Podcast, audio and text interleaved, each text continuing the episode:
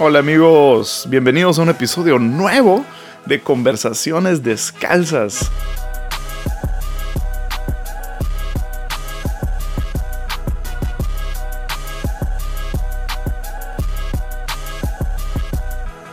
Seguimos en esta tercera temporada y ha sido, es buenísimo estar de regreso en el mundo del podcast. Sí, nos tomamos un break como de ocho meses y regresamos hace un par de semanas con el episodio con Carlos Fraija y honestamente a mis más sinceras gracias les quiero dar a todos. Saber que hay gente conectada, aún después de ocho meses de pausa, eh, realmente me anima, eh, me inspira y saber que existe esta comunidad descalza en el mundo entero es genial. Así que gracias, gracias por el recibimiento y continuamos, continuamos. Sí, lo único que me hacía falta era una pandemia global para continuar con conversaciones descalzas, así que estamos de regreso y emocionado por todo lo que vamos a continuar aprendiendo juntos y simple y sencillamente disfrutar. Estas conversaciones tienen esa intención, sí hacernos crecer, sí estirarnos, hacernos pensar, pero simple y sencillamente disfrutar a un par de amigos platicando. Y el día de hoy tengo a, mi BFF, a Jesse, Jesiah Hansen, el armadillo en persona. Um, armadillo es el podcast de Jesiah y lleva yo creo como 800 episodios en un año. Es increíble tanto contenido que produce y contenido de calidad. Así que te recomiendo Armadillo si no lo has escuchado, lo puedes encontrar en cualquier plataforma de podcast, en Spotify, donde sea. Es realmente una joya y un tesoro, un, regalo para no solo para la iglesia, sino para la humanidad, el poder, el poder apreciar la vida desde diferentes perspectivas y Ah, es, buenísimo ese podcast, te lo recomiendo mucho. Y en esta ocasión me senté con Jesse y hablamos, hablamos y hablamos. Literalmente esta conversación creo que duró dos horas con 48 minutos. Sí, es, es récord. Aún para conversaciones descalzas está largo. Así que decidí partir este episodio en dos partes. Esta es parte una de esta conversación que tuve con Jesiah. Y básicamente la dinámica que hicimos fue, él escogió dos libros y yo escogí dos libros ah, que nos hayan impactado. Uh, algo recientes no, no necesariamente en el último año, pero sí algo recientes, dos libros que nos hayan hablado y básicamente tomamos conceptos, ideas de cada uno de estos libros, algunas frases, algunas cosas con las que estábamos de acuerdo, otras con las que no estábamos de acuerdo de estos libros que, que discutimos y, nos sentamos y platicamos. Así que este episodio lo partí de esta manera, vas a escuchar dos libros, vamos vas a escucharnos hablar sobre dos libros en la primera parte y dos libros en la segunda parte. Y me gustó la variedad de libros que escogimos uno de una autora que está increíble. Ah, después una novela, o sea, un libro de ficción. Ah, luego hablamos sobre un libro secular y terminamos con un libro teológico. Así que la variedad que, se provee en, en, estos dos episodios ah, es, es, realmente amplia y creo que lo vas a disfrutar mucho. simple y sencillamente nos sentamos, platicamos, lo disfrutamos. Salieron muchos temas dentro de cada uno de los libros. Salieron muchas ideas y conceptos que expandimos y pasamos un muy buen tiempo. Realmente disfruté demasiado esta conversación, es muy buena y creo que la vas a disfrutar igual. Así que la partí en dos, así que regresa la próxima semana, estará la parte 2 de esta conversación y sé que lo vas a disfrutar. Así que, sin más, te dejo con esta conversación con Jesse Hansen, Conversaciones Descalzas. Jesse, oye, fue a um, 2017, ahora estaba sacando cuentas, 2017 marzo, que salió el primer episodio de Conversaciones Descalzas. Tres años después, ah, regresamos. Aquí estamos en marzo otra vez. Bueno, ya es abril. Ya, ya es abril, pero yo quisiera decir, así como tú, episodio que 80 y... ¿Cuántos episodios llevas de Armadillo? Una locura. Ah, hoy grabé el 82. Dios mío, 82. Este es como el 28 de conversaciones descalzas en tres años. Entonces, a mucha ah, honra. Increíble. Sigue siendo el jefe. Eso. Eres el jefe. con, eso me conformo. Oye, no, eh, entonces algo que he querido hacer, fíjate, es, es regresar a, a, a, mis conversaciones favoritas que tuve en las otras temporadas. Pero ahora como que explorar otras cosas. Ya es que era muy biográfico y supimos que fuiste adoptado y toda esa cura. Um, Entonces ahora como que agarrarle otro ángulo y aprovechar, explorar otras, otras cosas. Y algo que se me hizo padre hacer um, sería, no sé, revisitar algunos de, de, los libros que más te han gustado. en el último, ¿qué dijimos? ¿Año fue? No sé qué establecimos. Ah. ¿O no importa? Ya, creo que no importa porque sí escogí un libro por una razón. No, sí, uno, no escogí mis libros favoritos. Pero es que está difícil encontrar. está muy difícil. Siempre que dicen favori ah. odio favoritos. Películas favoritas, como que eso cambia. O sea, sí tengo mis dos, tres libros favoritos. Y esos no son. Y Aclara. uno de esos libros, ahorita te digo por qué lo escogí. Pero pero sí es la idea, ¿no? pero son muy buenos libros. Súper, súper. Es, la idea um, eh, rebotar ideas sobre nuestros libros eh, que, que, más nos han gustado, vaya, últimamente. Um, yo, tengo tres, tú vas a hacer un par también y vamos a ir rebotando a ver qué ideas salen y... Yeah, creo que sí, va a estar bien. Entonces, te, doy, te doy la delantera. Um, échale como invitado, échale, empieza. ¿Qué libro tienes? ¿Quién lo escribió? Háblame de este libro.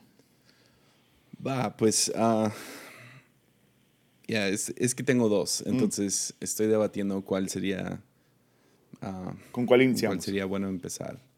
Uh, voy a empezar, bueno, voy a empezar con, una, con un libro y te voy a decir por qué escogí ese libro. Fue, yo no leía mucho y creo que eso lo hablé hace, o sea, en 2017, ¿verdad? Fue sí. cuando comenzamos. Entonces, hace tres años comenté en conversaciones descalzas que no, no leía mucho. Y recibí mucha crítica de todas las cosas que hago. Esa fue una de las que... Me encanta la gente. Tienes que amar a la gente, bro. Ahí fue donde gente, no, debería de leer más. Un buen, un buen pastor debería de leer. Y, y me acuerdo que recogí algunos libros y fue como, me forcé a leerlos, mm. no sé, el típico, ¿no? De, que te forzas a sentarte y leer el libro.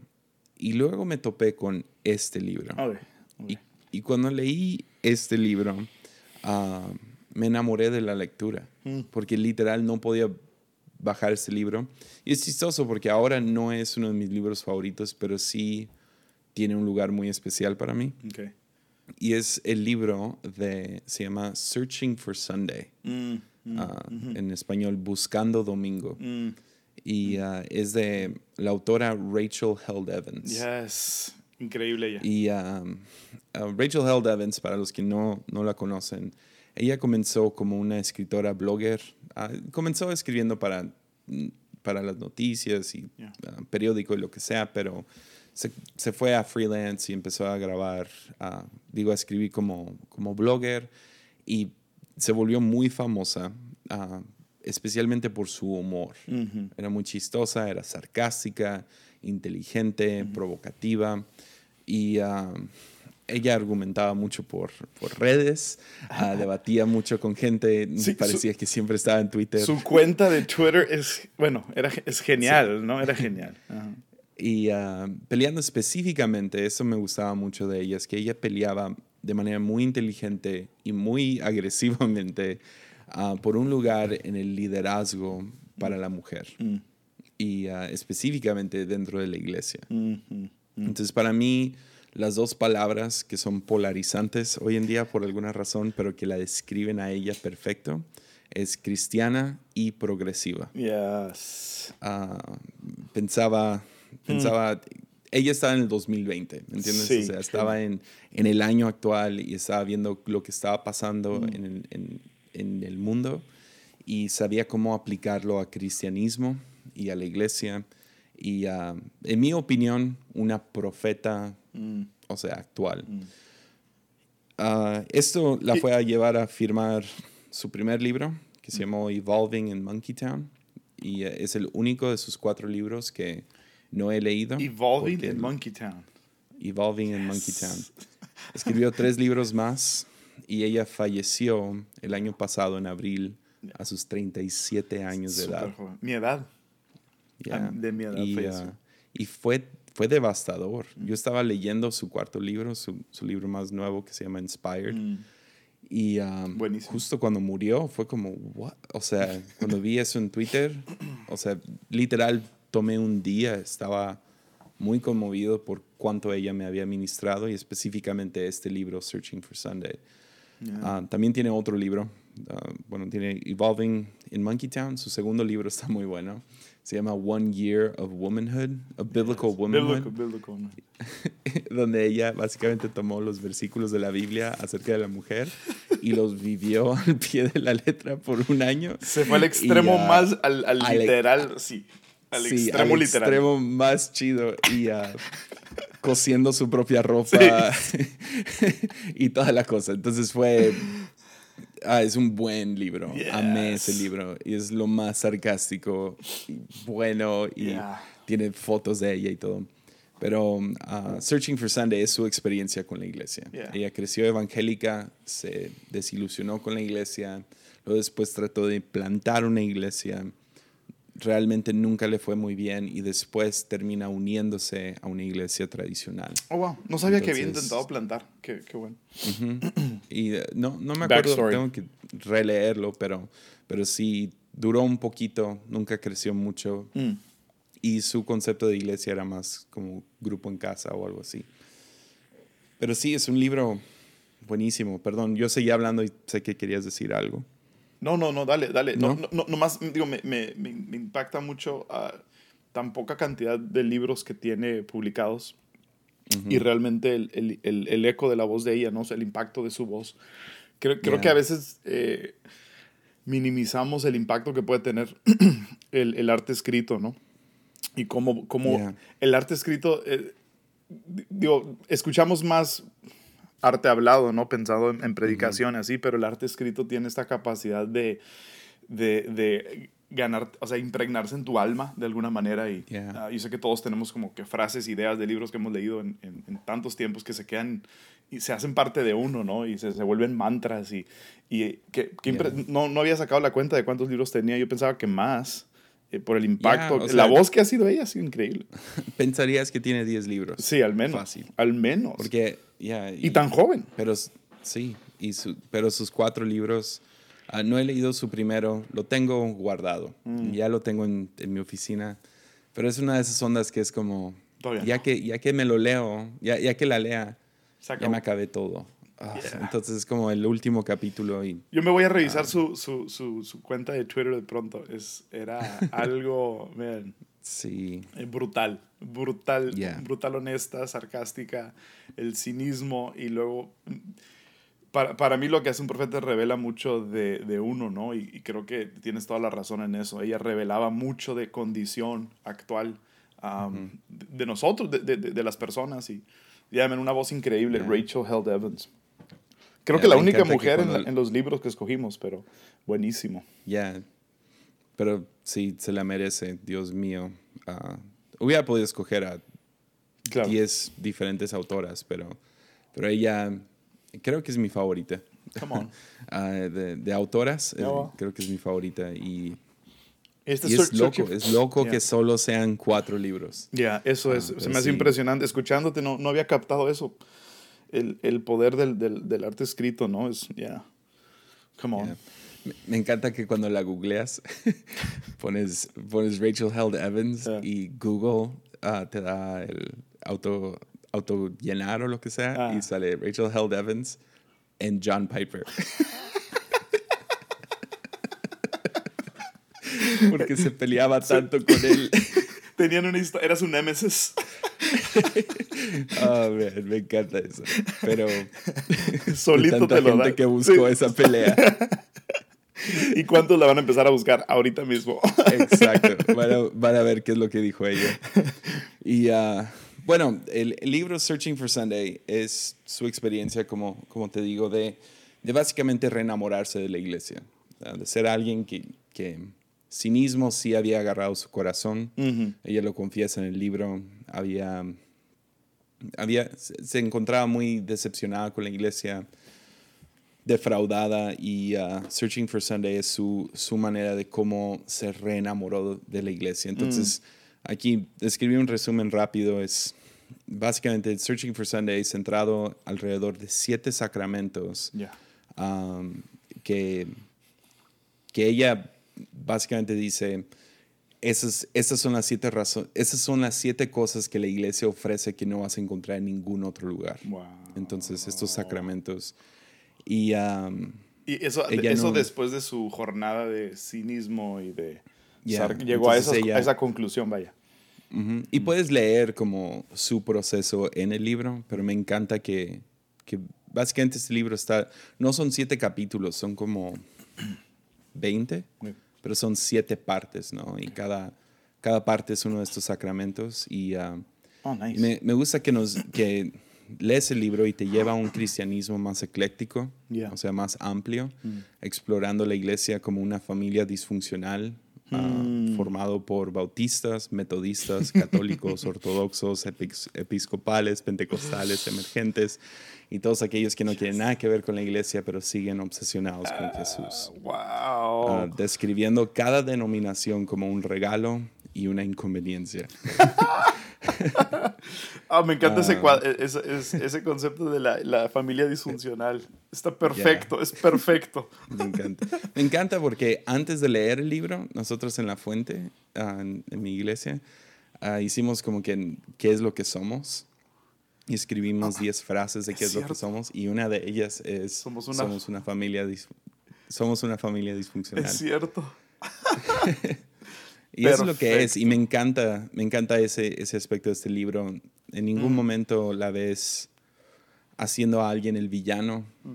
Ah, ella va, pasa por medio, no es un, no es un libro de, de la historia de la iglesia, aunque sí habla de momentos históricos de, de algunas de las den- denominaciones, nunca criticándolos Mm. ni haciéndolos villanos, sino como que llorando con los que lloran. Wow. Ah, tampoco hace a nadie un héroe. Mm.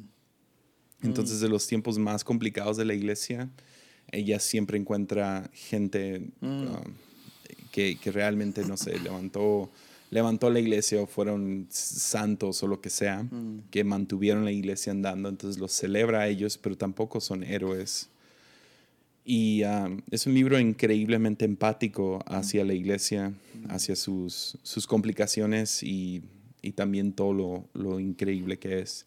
Wow. Entonces, ella también en un punto describe su momento de salvación Oh. siendo en la iglesia y fue después de predicar.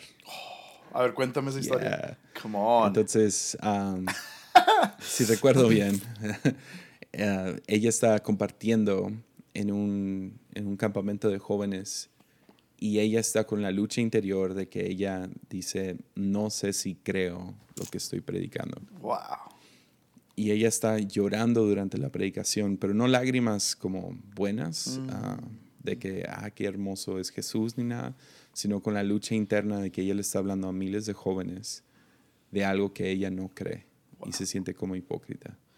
Wow. Pero al final, este campamento en específico, no me acuerdo qué, qué denominación era, pero tomaban la Santa Cena al final y Mm. todos pasaban a una mesa y ella, porque era una de las líderes, le toca dar el pan a cada joven. Mm. Y ella empieza a describir que ese momento de estar partiendo el pan, ella sintió como, como tanto la iglesia está partida, Mm. Es porque es- está ofrecida al mundo, Mm. tanto ella es llamada a ser partida, y como, como ella siente esta paradoja en, en ella de, de, tengo este mensaje, pero se me hace difícil creerlo Oh. al 100 y, y como ella está partida en dos por dentro. Mm. Y luego dice, y también Jesús fue partido. Entonces ella empieza a describir su, su momento, este es, este es el cuerpo de Cristo, dada por ti. Y ah, dice que ese fue el momento que, que finalmente como que agarró la onda Wow. y, um, y le dio su vida a Jesús ya desde ahí en adelante. Entonces eso también está, qué es un momento muy bueno en el libro. Mm. Con el sacramento, en medio sacramento, haciendo... En medio del, ya, la Santa Cena. Men, hay algo poderoso en sacramentos, ¿no? Y ah, sí, su punto, bueno, mi punto favorito del libro es que todo, todos están hablando acerca de cómo la iglesia está muriendo. Ujú. Especialmente ahorita que estamos hablando, estamos hablando en medio de una pandemia. Y Yeah. ah, veo, veo muchos disque profetas diciendo que se- va a morir esta iglesia y se va a morir este, este tipo de iglesia y no va a sobrevivir y se va a levantar un remanente y eso no es nuevo. eso no es que gente diga que cierto tipo de iglesia se va a morir y Yeah. que se va a levantar el verdadero avivamiento, el verdadero despertar. El remanente puro y fiel. Y ella hace ese punto en este libro, o sea, mm. cuando, cuando, salió, creo que fue en 2015. Mm. Y en todos lados se hablaba acerca de cómo la iglesia está muriendo porque no están llegando jóvenes a la iglesia. Ah, sí.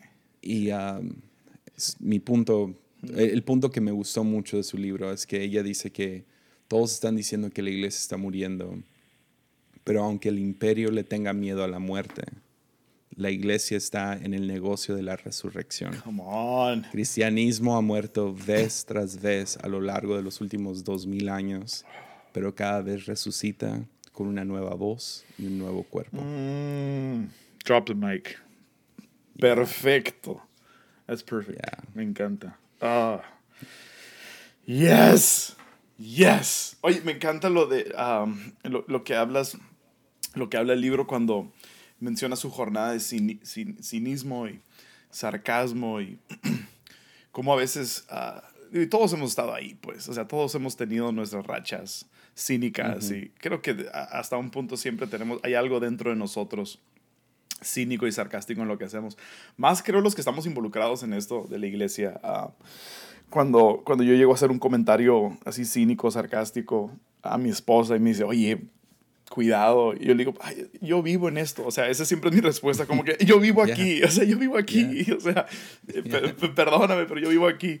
Y, um, pero creo que, creo que el, el, lo que hace el, el cinismo uh, y ese, ese, tipo de sarcasmo es, es buscar esos villanos que dices. O sea, eh, está buscando a quién culpar, e, está buscando a quién aplastar, está buscando el, el, culpable y está buscando a quién señalar, ¿no? Y, Ah, y, ver cómo su jornada la lleva a, a, poder evitar culpables y evitar villanos, man. Creo que eso es, eso es un círculo completo, ¿no? Y uh, dudar predicando, ¿te ha pasado?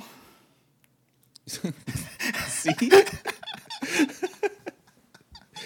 sí, yo me he agarrado dos, tres veces donde estoy predicando algo y luego, wait, what? Ya. Ya. 100%. todo el tiempo. Todo el, todo el tiempo. Pero sabes qué? Ese es el momento en que es como, ok, um, hay algo con ese mensaje que tiene que morir. Y, es, y es cuando me pongo un poco más a cuestionar qué es lo que estoy diciendo, qué es lo que creo. Mm. El, tener esa lucha interna, pero creo que la, la diferencia entre cinismo y duda es que cinismo busca la excusa para no creer hmm. y duda, puedes dudar hacia, como Tomás, ¿no? Que Tomás duda, pero, dice, no, hasta que yo sienta hmm. las cicatrices y yo vea a ah. Jesús, entonces voy a creer. Yo no nomás me la voy a creer porque alguien me lo contó. Ah, yo quiero verlo. Buenísimo. Y obvio Jesús después dice, bienaventurados son los que creen sin, sin, ver. sin haber tocado y todo eso. Pero creo que también hay algo muy, muy hermoso en eso, que, que tomas duda hacia Jesús, ¿no? Dices, no, no, yo, yo, quiero ver esto, yo quiero sentir esto y, y al, sí, saca la mano para tocar. Cuando el cínico ah, a lo mejor ni, ni, entra al cuarto. Wow, yeah. Entonces ella, hmm. aunque, o sea, obviamente todos luchamos con algún tipo de cinismo, uh, creo que lo que se me hace muy hermoso es que por medio de de poder voltear ese cinismo en duda, ella encuentra ese increíble mensaje. Y uh, obviamente lo que estoy describiendo del libro es un porcentaje muy pequeño. Sí, pero sí, sí, era mucho el tema de, de, Rachel Held Evans. El, uh, hablando específicamente del cinismo uh, y también mucho de la duda. O sea, yo, yo cuando, cuando ella falleció, me agarré buscando muchos de los podcasts en donde la entrevistaban en como que el último mes, los últimos dos, tres meses, y muchos de los podcasts como que relanzaron los episodios en los que ella había aparecido ah, en, diferentes lugares, como The Bible for Normal People salió ahí un par de veces, y, uh, y relanzaron los episodios en donde ella había estado. Ah, y, y, su tema de vida era, aún después de, de, de, toda la jornada que había tenido y llegar a este tipo de revelaciones o encuentros o como lo quieras ver, seguía con muchas dudas, o sea, seguía, ah, seguía cargando en sus hombros muchas dudas, pero jamás eso limitaba um, su relación, jamás eso limitaba su, su, su, su, continuo avance, pues, ¿no? Entonces, a, mí eso se me hace bien refrescante, o sea, saber que la, duda y la fe pueden, pueden habitar en un mismo corazón, ¿no? Y, y, continuar eso. E, ella tiene una frase que me he robado. Aquí va a salir. Ya es, ya es mía, ah, pero lo escuché primero con ella. Uh, que ella dice, muy similar a Jacob luchando toda la noche con Dios. Dice, yo lucho todos los días con la Biblia. Y hay versículos que no las voy a soltar hasta que reciba mi bendición. Esa es la actitud de alguien que duda hacia, hacia, Jesús. Ahí está la diferencia, creo, entre el, el, el, que duda y el, y el cínico, ¿no? Ya, el cínico se rinde, el cínico se vuelve crítico Mm. Y uh, ella, aunque tenía muchas cosas que, que mostrarle a la iglesia donde estaban mal y se peleaba y era, era agresiva, o sea, la neta. y si había sarcasmo, era provocativa. Um, a pesar de todo eso, tenía un cristianismo muy genuino, muy, obviamente muy, um, o sea, tan atractivo que la invitaron a The Today Show wow. Wow, yeah. hablar acerca de fe. Buenísimo. Y, um, y es, o sea, ves su, si vas a su Wikipedia, puedes ver mucho de sus, de lo que hizo y todo con cuatro libros y un blog. Y Twitter. Y Twitter. o sea. No olvides Twitter. yo, obviamente predicaba en lugares, pero ella no la estaban invitando a conferencias masivas. Ni sí, no, estaban en, en, pequeños eventos y todo. Yo, yo no andaba cazando a, a, a celebridades ni nada así. Ella no salía en Preachers de Sneakers. Um, yo, yo, creo que a ti te consideran a veces, se puede confundir gente um, con considerarte cínico. Mm. Um, ¿has, has, has, sentido eso? ¿Has escuchado eso? ¿Has percibido eso? Ya, ah, definitivamente siento que creo que me atrajo mucho Rachel Held Evans porque me, me identifico. Es alguien que Sí, similar a ella me siento como un rebelde. O sea, pero no es rebelde de que... No es rebelde por ser rebelde, no es como que a ver hasta dónde puedo empujar las reglas, no es eso, es, es más como, ok, no me funciona a mí, ¿me entiendes? hay, hay, cosas de la iglesia que no me funcionan, no me acercan a Dios y no veo, no veo el porqué o lo que sea. Hmm. Y también, no sé, creo que sí, soy la, la, piedra en el zapato de muchos pastores, uh, de, muchos, de muchas personas en, en, la iglesia, por lo menos en Latinoamérica. Y forzo a algunos pastores a tener conversaciones con sus jóvenes y incómodas porque escucharon algo en Armadillo o vieron algún post o me vieron físicamente o lo que sea. y, pero sí, a, mí me atrae, a mí me atrajo mucho y Creo que es, es un poco, si hablamos de los cinco ministerios, mm, creo que se confunde mucho a los profetas con los videntes. Porque en la Biblia hay videntes. Samuel era un vidente, podía ver.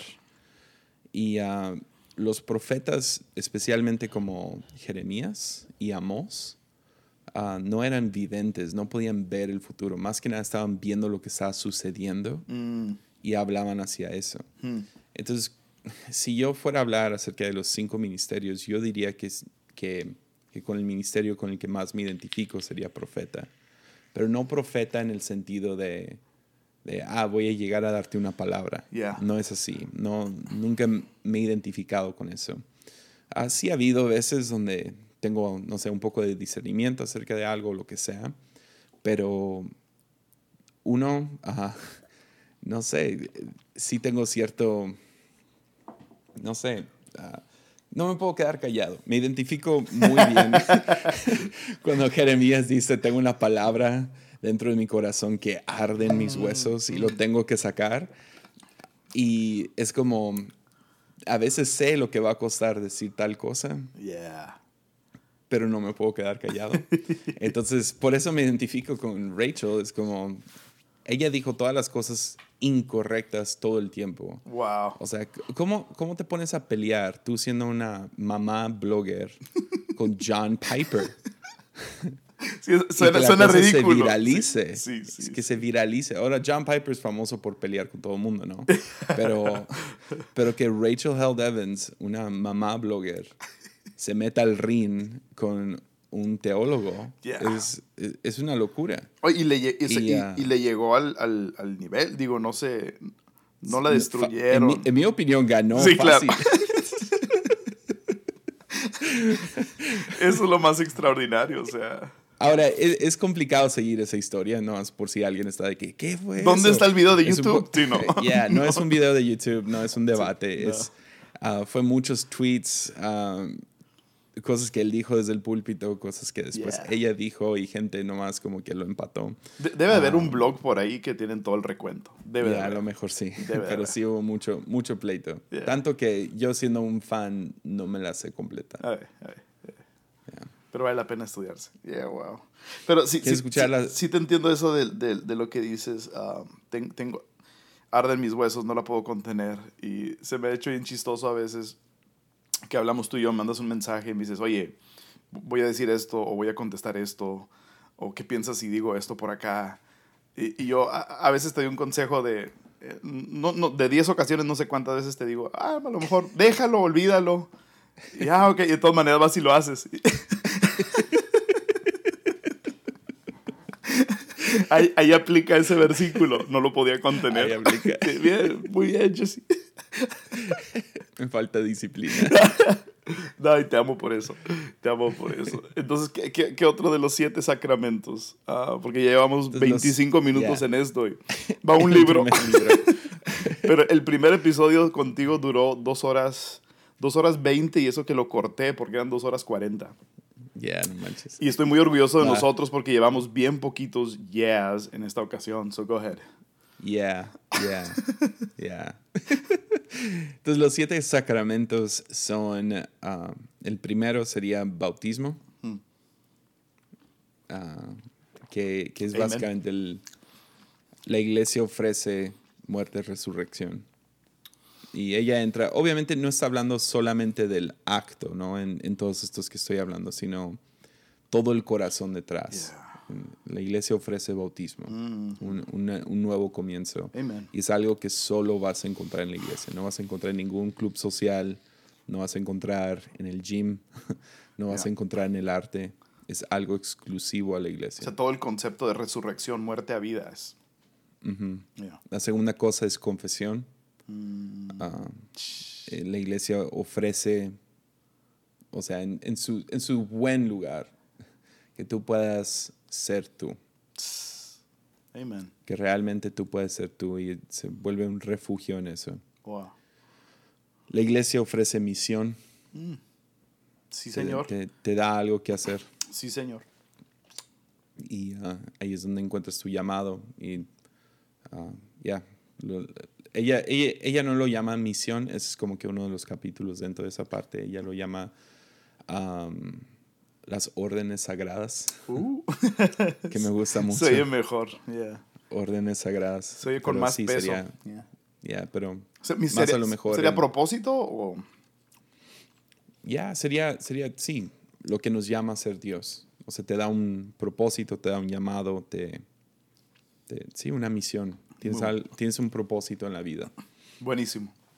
Te da comunión Mm. y eso es Santa Cena, el- la comunión de los santos, Yeah. el recordar lo que Jesús ha hecho por nosotros on. y al mismo tiempo saber que tienes una familia yendo hacia adelante. Mm. Ah, confirmación, Yes. que yes. es, es el arraigarte en algo, el, el crecer en, en, en esta misma, o sea, siempre hay otro nivel de, ya sea que estás viendo otro nivel más profundo en la cual los, las raíces pueden cobrar, o sea, agarrar su, ya, Ah, y poder dar fruto, Yeah. o sea, es parte de confirmación unción y ella pone específicamente, no nomás pone unción, sino Oh, pone la unción de los enfermos. Oh, wow. Entonces... ah, Como sacramento. como uno de los sacramentos. Y ese es... Buenísimo. Y habla mucho... Ahora, sé que también vamos a hablar acerca de un poco de, de cosas que nos... No sé, a lo mejor mm, espinitas en el costado con Yeah. cada libro. Claro. Ah, y esa es, esa es la parte más difícil para mí, porque ella habla acerca de diferentes pecados que la iglesia no, no acepta aún y ah, no, no le da cierta gracia. Como homosexualidad. Homosexualidad y cosas así. Y ella habla acerca de, de la exclusión am, hostil que la iglesia tiene hacia el homosexual. Y, y sí, ella va, va a extremos que a lo mejor yo no, con- no, sé, no me sentiría cómodo. Con eso que acabas de decir, Sí. estás de acuerdo, ¿no? Sí, con eso sí. Sí, igual. igual. Pero ella, ella, ella lo lleva a un nivel que, con el que no estoy cómodo, se Ok. podría decir. Am, Ya. Pero a lo mejor es, no sé, ah, sigue siendo una jornada esto. Hay, hay, hay sí, mucha, la- la verdad, hay mucha gente que admiro y respeto y que leo y que escucho um, Yeah, que mantienen esa postura, o sea, la misma postura de Rachel, o sea, que son yeah. así totalmente abiertos y, y- y e- es bien raro porque es gente con la que estoy de acuerdo, no sé, el 90 90-95% de, las- de, de lo que leo, de su teología y de sus prácticas y, y, del, y, y ves el fruto de sus vidas, ¿no? Y como que hace mucho ruido ese tema. um, Yeah. hace mucho ruido porque digo, la, la- la opción uno es polarizarlo, la opción uno es, es, es blanco-negro. um, Yeah. y, y como que escuchas estas otras voces que, que como, repito, admiras y respetas y, y, y a veces yo me pregunto, en buena onda, a veces yo me pregunto, ¿qué, qué no estamos viendo? Um, Yeah. o no sé, Sí, estoy, no estoy sé. en la misma contigo. Es, o sea, hablando específicamente acerca de homosexualismo, es, ah, ahí voy con mis palabras que arden mis huesos. Debería de quedarme callado, Por pero... déjate, mando un mensaje. ah, por los dos lados, pero, pero sí hay, e- es un tema muy complicado porque tiene que ver con identidad. Y ese sería mi mayor, la, la cosa que más me detiene hacia la inclusión. Oh, es que ya, aquí estoy hablando en un podcast acerca de esto. Conversaciones Porque descalzas. baby. obviamente yo estoy 100% de acuerdo con tenerlos en, en- o sea, tener a alguien que, que, que es homosexual en la iglesia. Tener las puertas Obvio. abiertas, claro. 100%. ¿Tienes gente en tu Sin iglesia? igual, embargo- noso- igual nosotros. Sin embargo, ella sí lo, lo, lo maneja de una manera muy diferente a como lo manejo en redes, porque en redes ella es como, podemos tener pastores homosexuales y lo lleva a un nivel, Ya. o sea, con el que no estoy cómodo, pero en el libro ella mete esa sección del, li- de- del libro, lo mete a la unción de los enfermos. Oh, wow. Y desde entonces, pero ahí se vuelve un poco complicado porque yo no quiero decir que una persona homosexual es una persona enferma. Yeah. Sin embargo, ¿quién no está enfermo? ¿Me entiendes? 100%. El problema es que tenemos gente que ve el mundo tan blanco y negro Ujú. que usarían la palabra enfermo como algo malo. Mm. Yes. Pero si, wow. pero si somos una comunidad que trae sanidad, todos estamos enfermos. Nadie es doctor en la iglesia, Yeah. más que Jesús, Come on. ni los pastores. Mm. Entonces, ¿quién soy yo para andar juzgando la enfermedad de alguien cuando yo estoy claramente enfermo? Yeah. Entonces, lo... Híjole. ya, sí, es muy complicado. Entonces, ya es, sería... Es una postura con la cual yo no, yo no camino con, con las botas puestas y marcho diciendo, esta es mi opinión. Yeah. Um, yo estoy abierto al Espíritu Santo hacia ambos lados. Yeah. O sea, el Espíritu yo he estado pidiéndole al Espíritu Santo ya por tres años, por, por claridad en esto. Y como no me lo ha dado, nunca me he sentido cómodo. No lo estoy haciendo porque eres tú. y estamos tú y yo solos y solo Nad- unas na- di- nadie va a 100 mil escuchar personas esto. van a escuchar esto. Nadie va a escuchar esto, Jesse. Yeah. pero, Pero No, sí, o sea, Sí. sí, sí. sí, no más para ser claro, es un proceso claro. en el cual todavía yo no me siento cómodo como para tomar alguna postura clara. Lo único que tengo que decir es, es eso, necesitamos la, La guía.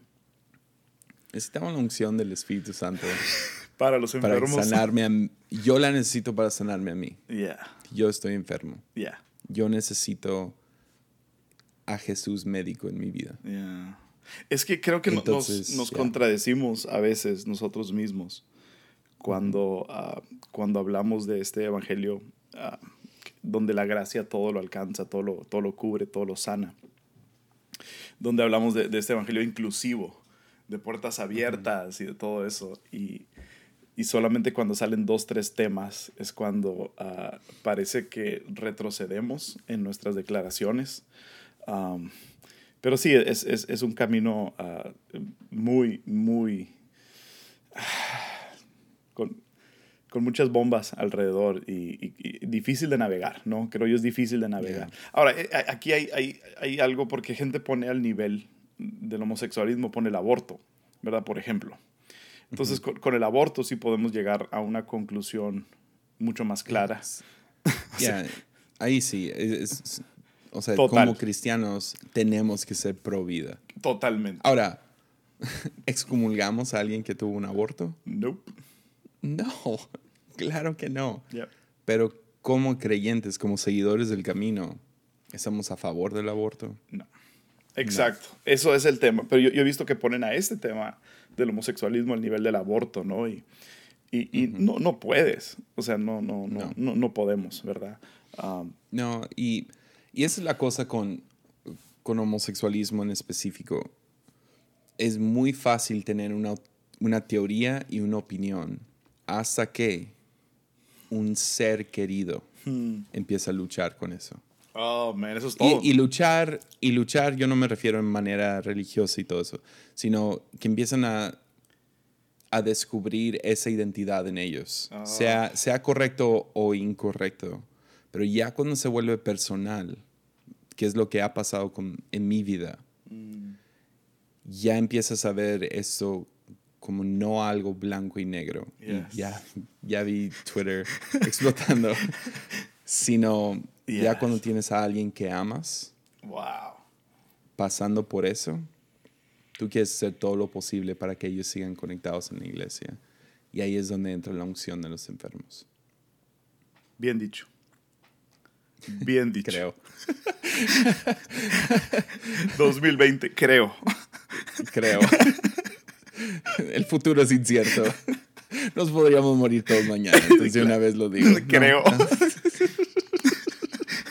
Dime. Y el séptimo. Sí es. Deja ya cambio de tema. Go. Y el séptimo, ah, séptimo sacramento sería matrimonio.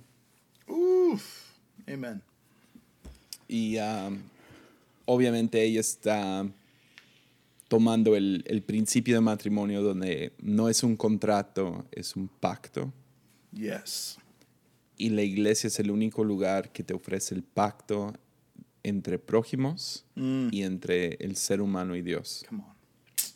Entonces, Perfect. muy buen libro, muy Uf. buen libro. Me encanta, bro. Ah, I love it. Ah, me, me fascina. Buenísimo. Yeah. Rachel Held Evans. Um, si pudieras, si, si recomendarías empezar con un libro de ella, ¿sería este? Sí. A menos, a menos de que estás luchando con toda la onda de si mujeres deberían estar en ministerio, qué significa ser una mujer bíblica, Yeah. ah, hablaría acerca de su libro eh, One Year of Womanhood, Biblical, Biblical Woman. Womanhood. Cu- ¿Cuál es, tu Está- cuál, cuál es tu respuesta así rápida, si es que existe tal cosa? Ah, ¿Cuál es tu respuesta corta? Ah, yo el- el- el- la otra vez puse en Instagram que un domingo iba a hablar sobre sobre si, si cómo poder, e, ese era el título del mensaje, cómo podemos confiar en un Dios que protege a unos y no protege a otros. Ese era el título del mensaje. Y alguien me escribió y me dijo, ¿cuál es la respuesta? Rápido, por si no veo el mensaje, ¿cuál es la respuesta corta a esa pregunta? y, yo le digo, la respuesta corta es no sé. Esa es la respuesta corta. Um, pero escucha el mensaje mejor. Uh, pero ¿cuál, ¿cuál es tu respuesta corta si es, si es que existe tal cosa en cuanto al tema de mujeres en ministerio, pastoras, toda esa onda? Eh, Ah, Tienes una respuesta contexto. corta. Sería contexto, contexto, contexto. Yeah. Okay. Lean el contexto en la cual la Biblia fue escrito. Yeah. Eso, eso es extremadamente importante. Y ah, la persona que diga, yo nomás leo la Biblia por cómo es y lo que sea, no sabes leer la Biblia. Yeah. Así de simple. Tienes que ponerte en el contexto, a qué se refería, qué estaba diciendo. No, Jesse, Y, sola um, escritura. no. Ahí va Twitter otra vez. No. Los John Piper lovers, ahí están. Bro, es, que, es que ¿quién llegó a la conclusión de sola escritura? Un vato con Un pensamiento. vato blanco. Claro. Pero, pero, Era turco, ¿no? pero que metió todas sus experiencias y toda, toda, toda su, su, su visión Exacto. contaminada de, de leer, llegó a esa conclusión. Entonces, está, inter- Exacto. está interesante. Ya. um, ya, 100%. Ya no, mira, ya no tenemos yes, pero tenemos otros temas. Um, No, pero. sí, contexto. Respuesta, respuesta corta, contexto. Y dos, mujeres deberían de estar en puestos altos en el ministerio. Yo no tengo ningún problema con que una mujer pastorea una iglesia, Yes. que una mujer pastora, pastori- una mujer soltera pastoreara una iglesia. 100%. Para mí, dale. 100%. Yo, yo, yo estoy completamente sometido a mi esposa. La- Oye, es que- confío en ella. Man, yeah. ¿Qué Es- sería? es- ¿Qué sería de nosotros? ¿Qué Ya, sería de no, la es- iglesia sin mujeres? ¿Qué, qué- qué es de las iglesias sin mujeres? O sea, es, es, es evidente, Es evidente. Necesario. Las, las- las necesitamos al 100. Y creo que estamos comprobando esto en este momento por la primera persona escogiendo Muy bien. ah, fue, Bien. fue una mujer. Y ah, Bien dicho. ya, necesitamos más Rachel Held Evans. Yo tam- tampoco diría, bueno, también diría esto acerca de, nomás para ser el abogado del diablo. Tampoco me gusta cuando ponemos a una mujer en puestos de liderazgo simplemente porque es mujer. Yeah. Yeah. Yeah. Eh, el chiste es, y uno, tenemos que creer en mujeres como hombres y tenemos que darles la, darles la oportunidad de crecer. Mm. Sin embargo, tampoco me enojo si veo una conferencia donde no hay ninguna mujer invitada. Porque lamentablemente la iglesia no le ha dado la oportunidad a mujeres a crecer. Yeah, pero e- esa es nuestra propia culpa. de Yeah. como Ujú. ya entonces el chiste es desde ahorita desde desde el, o sea nomás abrir las puertas de la iglesia Yeah. a que mujeres puedan liderar que puedan predicar y todo esto y que no sea Solo porque- simplemente se, se me hace como que ya hay un lado progresivo de que ah, tengo que tener una mujer predicando una vez al mes porque es una mujer es como Mm. no pues ya perdiste el corazón Claro. ya lo, ya, ya lo hiciste que se tratara acerca de su género. Mm.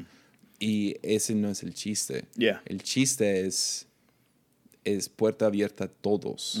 Que quien sea, que jóvenes puedan Sí. levantarse en el ministerio, que mujeres pudieran levantarse en el ministerio.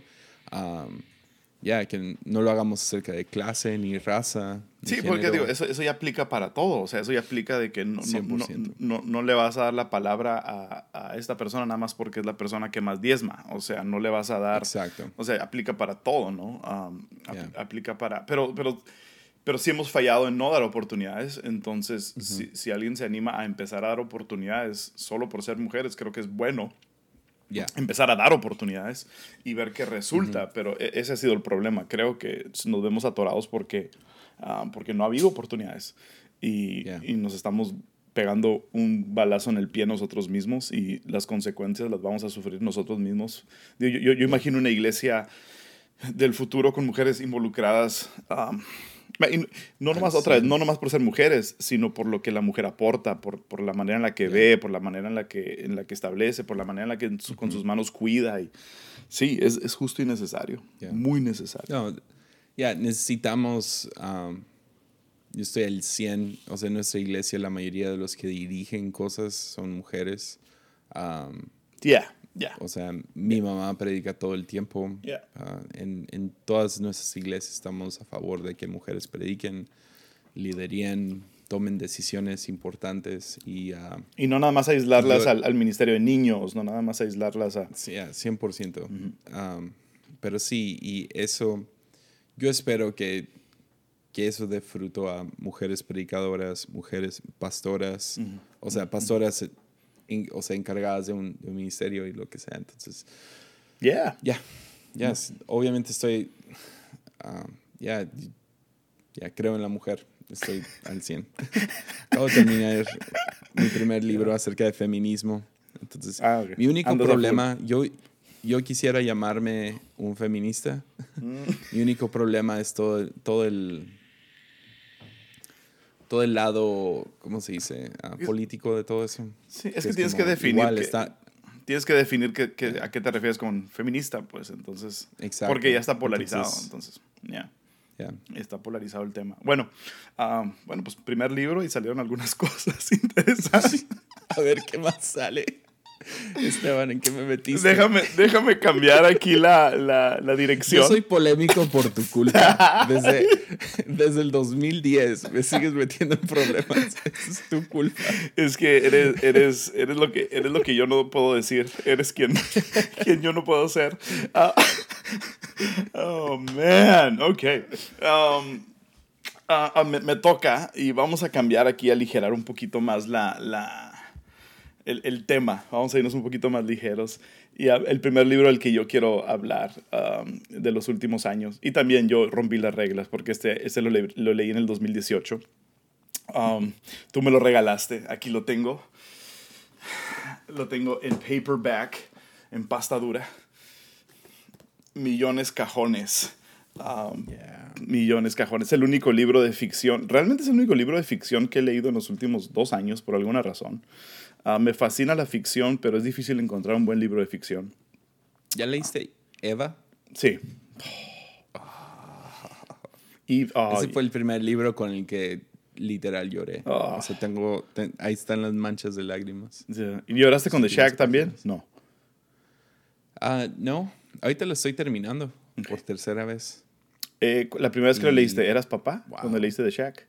No, era calvinista.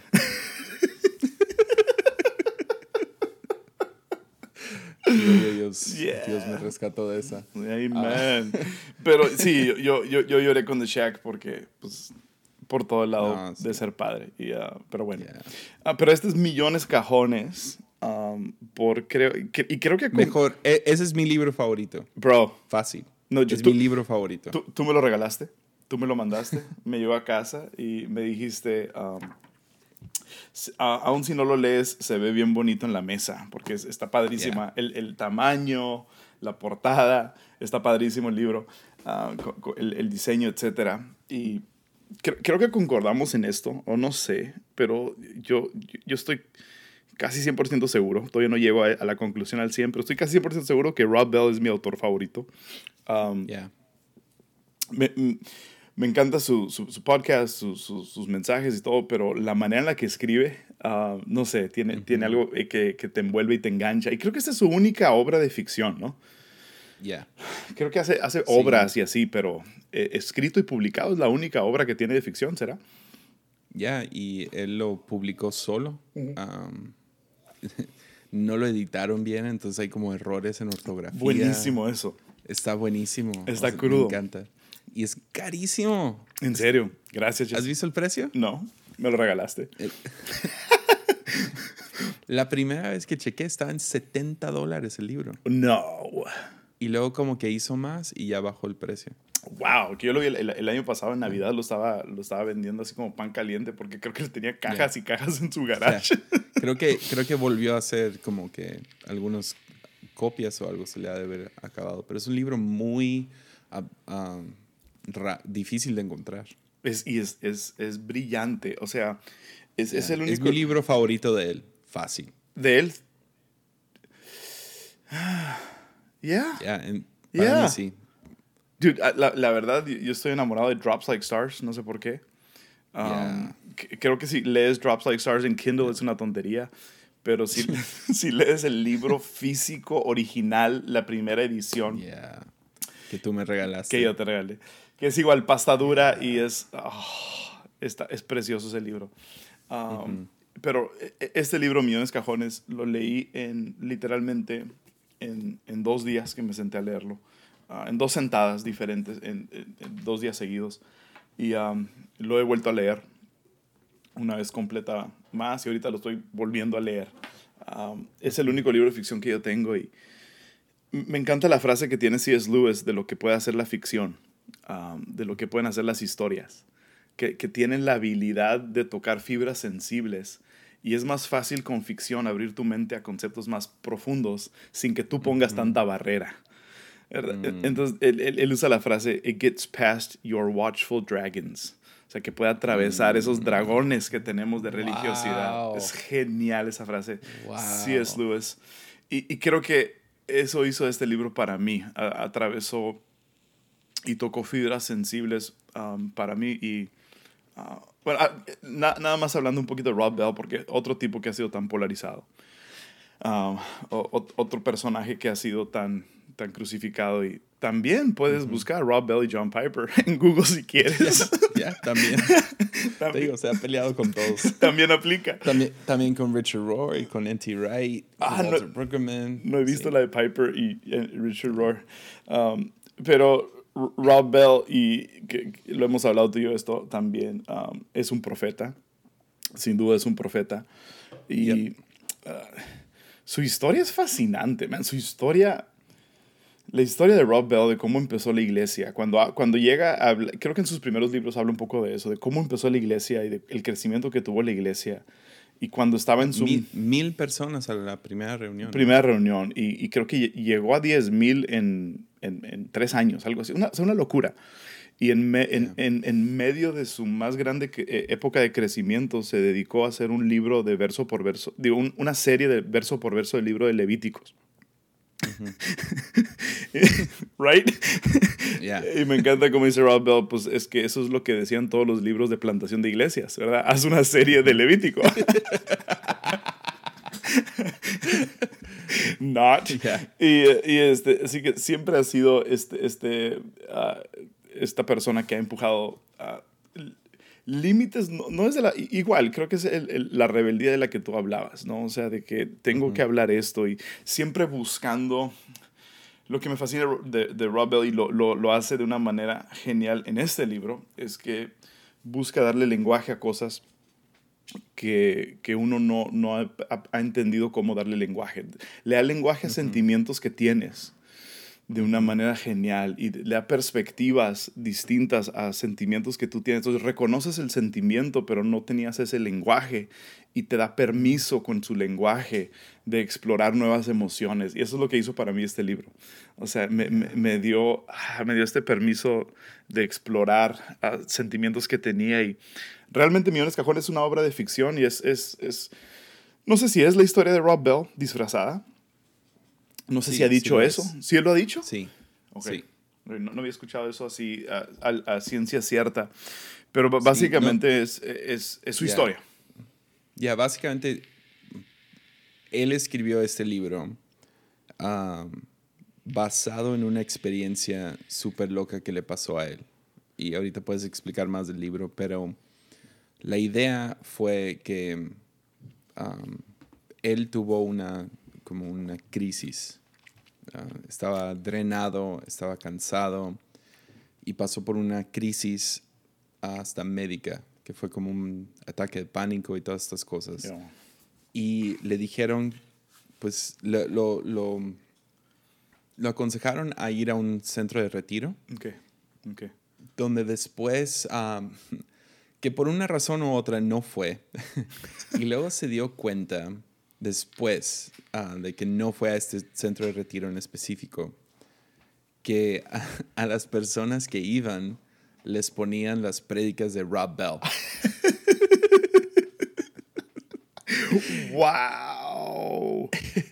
Entonces él dice, ¡Wow!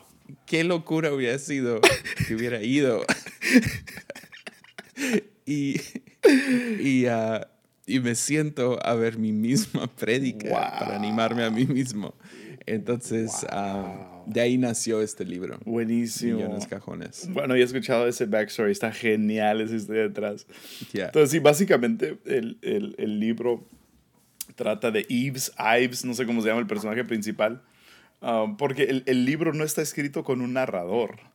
E, el libro está escrito con cada personaje viendo su perspectiva de lo que está sucediendo. Entonces, eso, eso, eso, me, eso me atrapó. Me, tardó como cinco, seis, siete páginas para descubrir que eso estaba sucediendo. Porque el, el, libro literalmente empieza, antes del primer párrafo, aparece una letra. Y yo dije, ah, yo dije, ah, caray, se equivocaron aquí, lo escribieron mal. Pero básicamente la, es la inicial de la persona que está pensando lo que, lo que a continuación vas a leer, ¿no? Y así está todo el libro. Y está genial eso. Entonces, Um, e, es este, el, el, el, personaje principal es un, eh, un motivador, que a eso se dedica, un predicador motivador y, uh, y que, que, va y, y lo, lo, ves como este tipo enfocado, uh, apasionado, consciente de la competencia, de los números, resultados, o sea, es, es todo este furor, todo este ímpetu que tiene este motivador. Y, y pierde su pasión por hacer lo que hace. Tiene no sé si el, el, el, no sé si el descubrimiento que tiene es la razón de la que pierde su pasión, pero todo su, su énfasis, todo, toda la, la, gira que trae en el momento se llama Millones Cajones, ¿verdad? Millones Cajones. Y cuando yo, cuando, cuando, yo recibí el libro y leí el título, dije, Millones Cajones. O sea, ah, caray, un millón de cajones, está muy interesante esto, no, no, no tiene sentido, ¿no? Y, cuando, y lo vas leyendo y, y, todo, toda la gira que trae de millones cajones, en donde tenía camisetas con la frase millones cajones, tenía, eh, tenía tazas con la frase millones cajones, y todo su speech de millones cajones era, era esta idea de, de que debemos de, de, de avanzar con, con, audacia y con valentía y con valor, arrebatar nuestros sueños y que tenemos que tener millones de cajones para hacerlo, ¿no? Básicamente, entonces tú, tú, tú, lees y dices, ah, está raro. Y en, en los primeros hojas del libro aparece que alguien se le acerca, ¿no? Se le acerca a alguien que habla español y se le acerca y por medio de un intérprete le dice, creo que estás diciendo las cosas mal. Creo, creo que no te refieres a millones de cajones, porque millones de cajones son millones de cajones. o sea, es, tener un millón de drawers, de cajones en donde guardas cosas. Creo que lo que tú quieres decir es uh, cojones de un millón de dólares, ¿verdad? Básicamente, eso es lo que quiere decir. O sea, cojones de un millón de dólares, que es lo que te va a hacer correr adelante y arrebatar tus sueños y decirle a tu patrón que te dé un aumento y pero lo estás diciendo totalmente mal. me, encantaría. Es, es, lo mejor del mundo esa historia. ¿Cómo se le ocurrió esta historia? Quisiera saber el proceso creativo de cómo llegaste a eso. y, le entonces, no, no, lo, lo, estás diciendo mal, le dice. Tú, quieres decir millones de cajones de, cojones y estás diciendo millones de cajones. Y tiene esa interacción y, parece ser que esa interacción se le difumina y se, le cae el mundo encima por darse cuenta que estaba haciendo algo mal. No, sé si el tipo era perfeccionista o si darse cuenta que estaba haciendo el ridículo ante gente que sí hablaba español. Sea lo que sea, no lo que te digo, no, sé si esa interacción es lo que le derrumbó el mundo, pero parece ser que de un día a otro pierde la pasión por lo que hace. Y, tiene tantas cosas este libro que me, que me fascinaron, un par de cosas que, que estaba, lo, estaba revisando y ah, tiene detalles súper nerdos que solamente amantes de, de, de, predicación o de hablar en vivo van a poder identificar, que me fascinan. Y anoté un par de ellas. Uh, el, el, el, sentimiento que existe un segundo o un milisegundo antes de comunicar una frase que tú sabes que va a impactar. O sea, eso es como que, ah, Me encanta eso. Y, te digo, Rob lo explica de una manera que tú dices, sí, siempre. Eh, eh, tú sabes cuando estás llevando una historia, o estás llevando un chiste, o estás llevando un concepto y que vas a aterrizar con esta última frase en donde va a ser la que va a pegar, en donde va a ser que la gente va a gritar, que van a aplaudir. Y ese, ese milisegundo antes de decirlo, ese sentimiento es, es wow. Entonces, está, está lleno de cosas nerdas como esa. Um, también habla de, de un, eh, lo llama él el, el, MD, el momento decisivo del mensaje, en donde algo sucede en el cuarto, que algo debajo de la superficie de cada persona está haciendo conexión con algo más grande que ellos, que los va a llevar a cambiar y esos son momentos decisivos y ah, ese, tipo de cositas me fascinan. Um, ah, le, da, le, da, tanto lenguaje a predicadores. Oh, es, es, un, es un genio del arte, Rob Bell, en mi opinión. Y, es una de las razones, honestamente, Rob Bell es una de las razones por las que en mí últimamente, a lo mejor en los últimos dos años, ha renacido este amor por predicación, este, ah, no sé, como que este vigor, como, que él, él, lo habla como... Y cuando, cuando él llega a contar en otros libros la primera vez que él predicó, ¿Has escuchado esa historia en donde se quita las sandalias? Que dice, ah, este es un momento sagrado y estoy pisando tierra sagrada. Y es como que, wow, sí es cierto. Y no sé, te, abre el panorama, Rob Bell, de una manera genial. Tiene otra, ah, otro detalle nerdo. Um, y no, no, sé si has tú experimentado esto, pero cuando le dijo, es como que sí es cierto. Um, la sensación de pies ligeros que sientes, de tus pies físicos ligeros que sientes después de dar una plática que realmente resonó. Y como, cuando te estás bajando de la plataforma y sientes como que una ligereza y que, cada fibra de tus, de, tus pies pueden sentir los calcetines y e, e, esa sensación que existe. No sé, me, fascina um, cómo le da el lenguaje. E, en una, parte, en una parte dice, lo que hace el motivador es que enciende un fuego en la gente y los inspira. Y, es lo que me gusta mucho de este libro, es un lenguaje tan refrescante para describir lo que hacemos cuando predicamos. Y eh, eh, eh, eso me cautivó, eso me cautivó de una manera genial, pero la, manera en la que su mundo literalmente se derrumbó en este libro,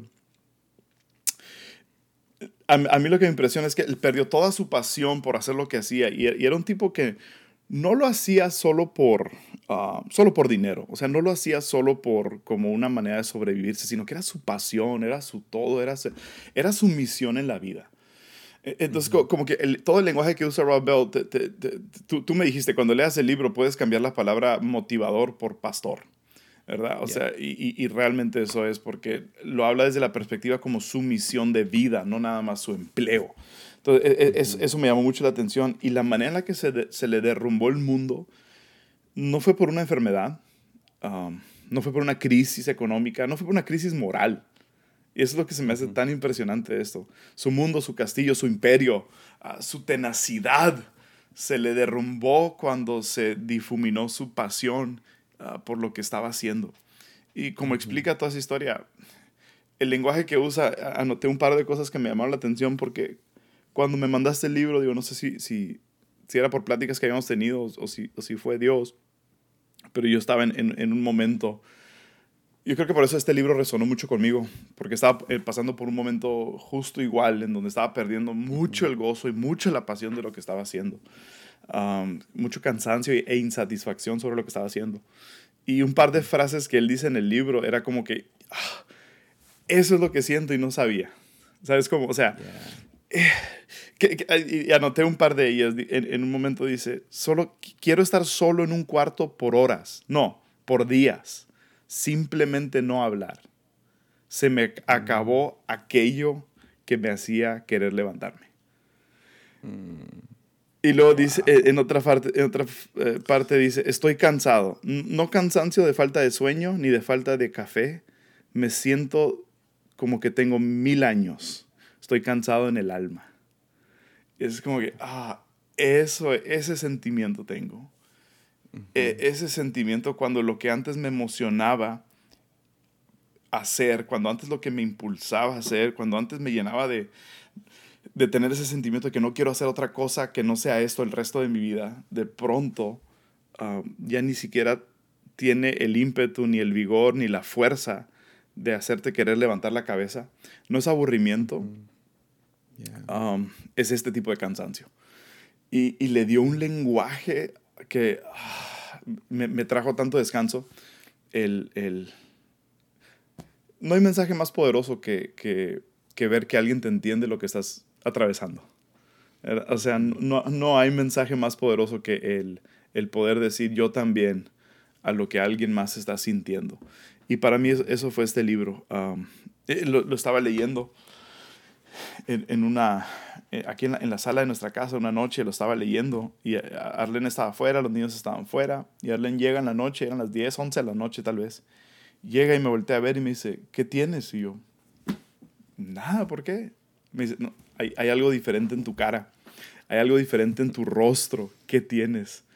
Y, fue cuando justo estaba leyendo estas frases eh, y era como que es que me siento de esta manera y no lo había podido escribir y para mí fue un regalo poder, poder darle lenguaje a eso que estaba sintiéndome. Está, está excepcional esa historia. ¿Qué, qué es, no sé, para mí es, es uno de los uno de los regalos más grandes que, que un libro te puede dar, que un predicador te puede dar, es como que la magia de la empatía, ¿no? Es, es, es alguien dice, yo también. Mm. Eh, y, y, te dan ese lenguaje de, me sentí así, y dices, sí. sí. Entonces, o sea, nomás es un recordatorio de, de todas nuestras luchas. La mayoría de gente no quieren escuchar nuestros triunfos. O sea, te puedes parar y decir, no sé, soy el pastor de Ancla y Crecimos a 500 personas en el primer año, 800, mil, por mil, mil, mil, mil en ocho meses. Mil en nueve. ¿No? Sabía que había un, número bajo ahí. Entonces, mil personas en nueve meses. Y gente dice, ah, qué bien. A lo mejor hasta te, aplauden.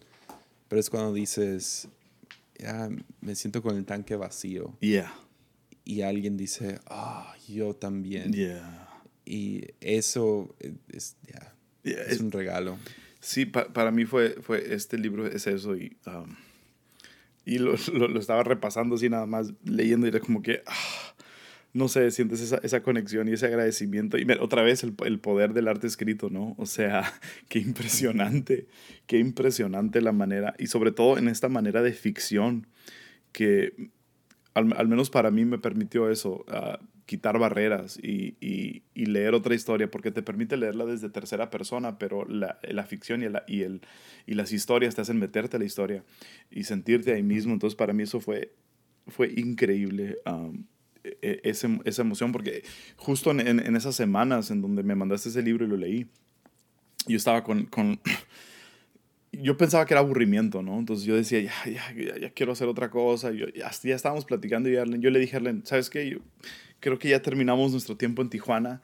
Es tiempo de irnos a plantar a otro lugar porque ya acabamos. Y, ah, y, y, todas estas pláticas súper random que ni debería de estar diciendo en público, pero es lo que es. ya estoy harto de la iglesia y ya estoy harto de todo esto.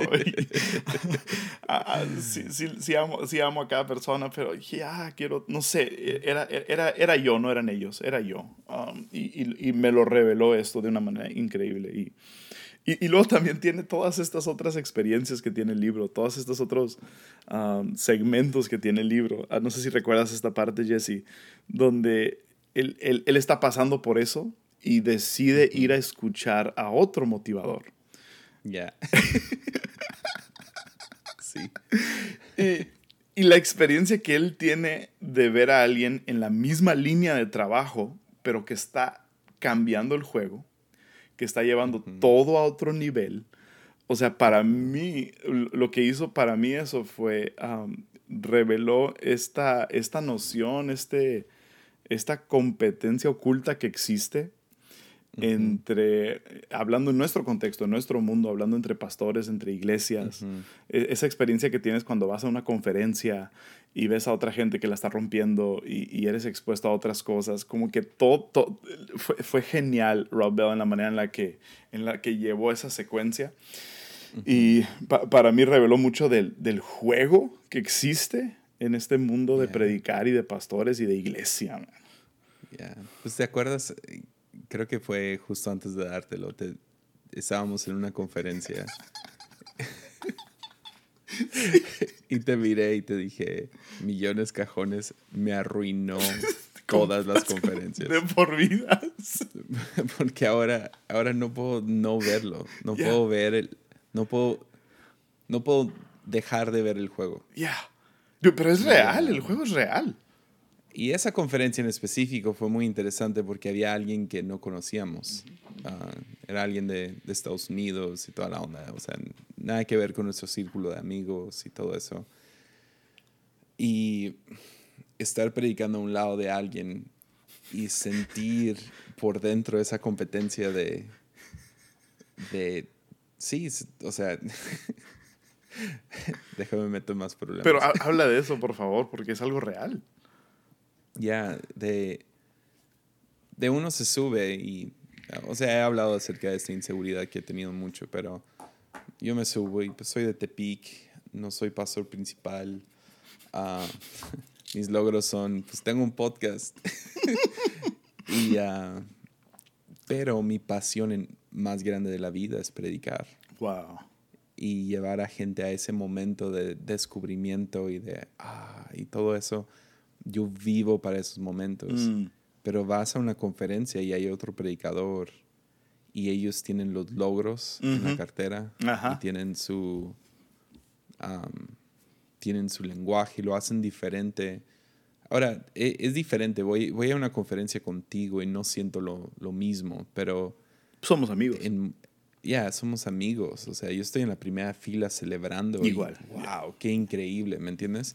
Pero sí, sí sucede de que vas a lugares así y, y, y sí, sientes la, el juego. No, ni diría que es competencia, porque no sé si es que estoy compitiendo de que, ah, yo tengo que predicar mejor, sino... Pero sí sientes eso, man.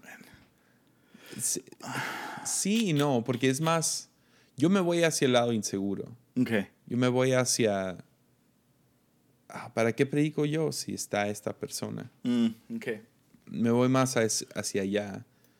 Y, y sí, la dinámica del, del, famoso green room, ¿no? El, el cuarto verde donde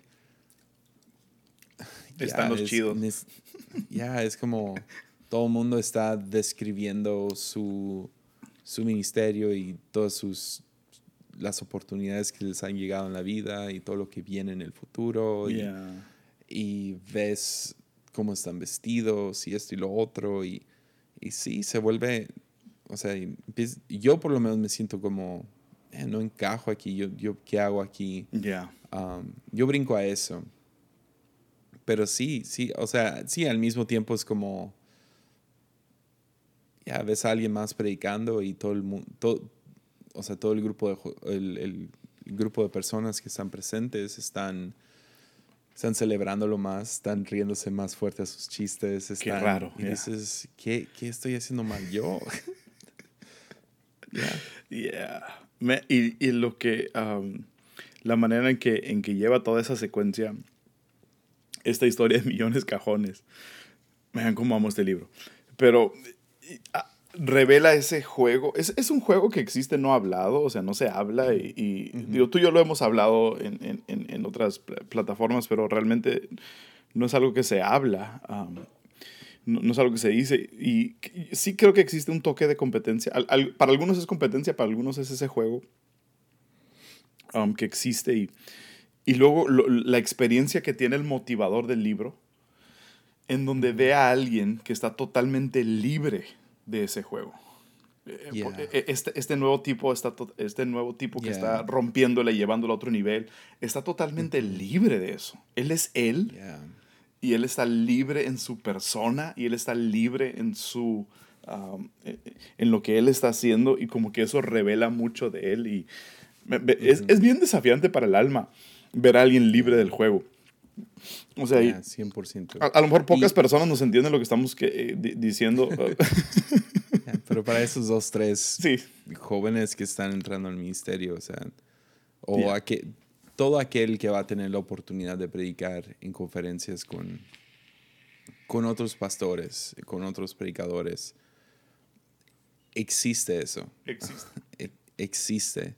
Y existe en cada uno. Y, y no sé, en este libro lo hace tan antojable poder ser libre de eso. Ah, Poder nomás subirte y hacer tu cosa. ah, y, y saber que estás ahí. Bueno, ya, eh, eh, esto obviamente no está en el libro, pero bueno, sí, déjame más con lo del libro. Hacerlo por la pasión de hacerlo, Uf, yes. no porque tengo que ganarle a alguien más, Mm. no porque yo tengo que ser el de la noche, ¿no? Que- que es- a veces se mide así, ¿no? Es quién le va a tocar la, la noche, la última, la, la fregona, ¿no? Cuando ya está ahí el cuarto lleno y todo eso. Y, y um, ya, o sea, por un lado es como screw that, ¿no? O sea, Yeah. y, uh, pero ahí está.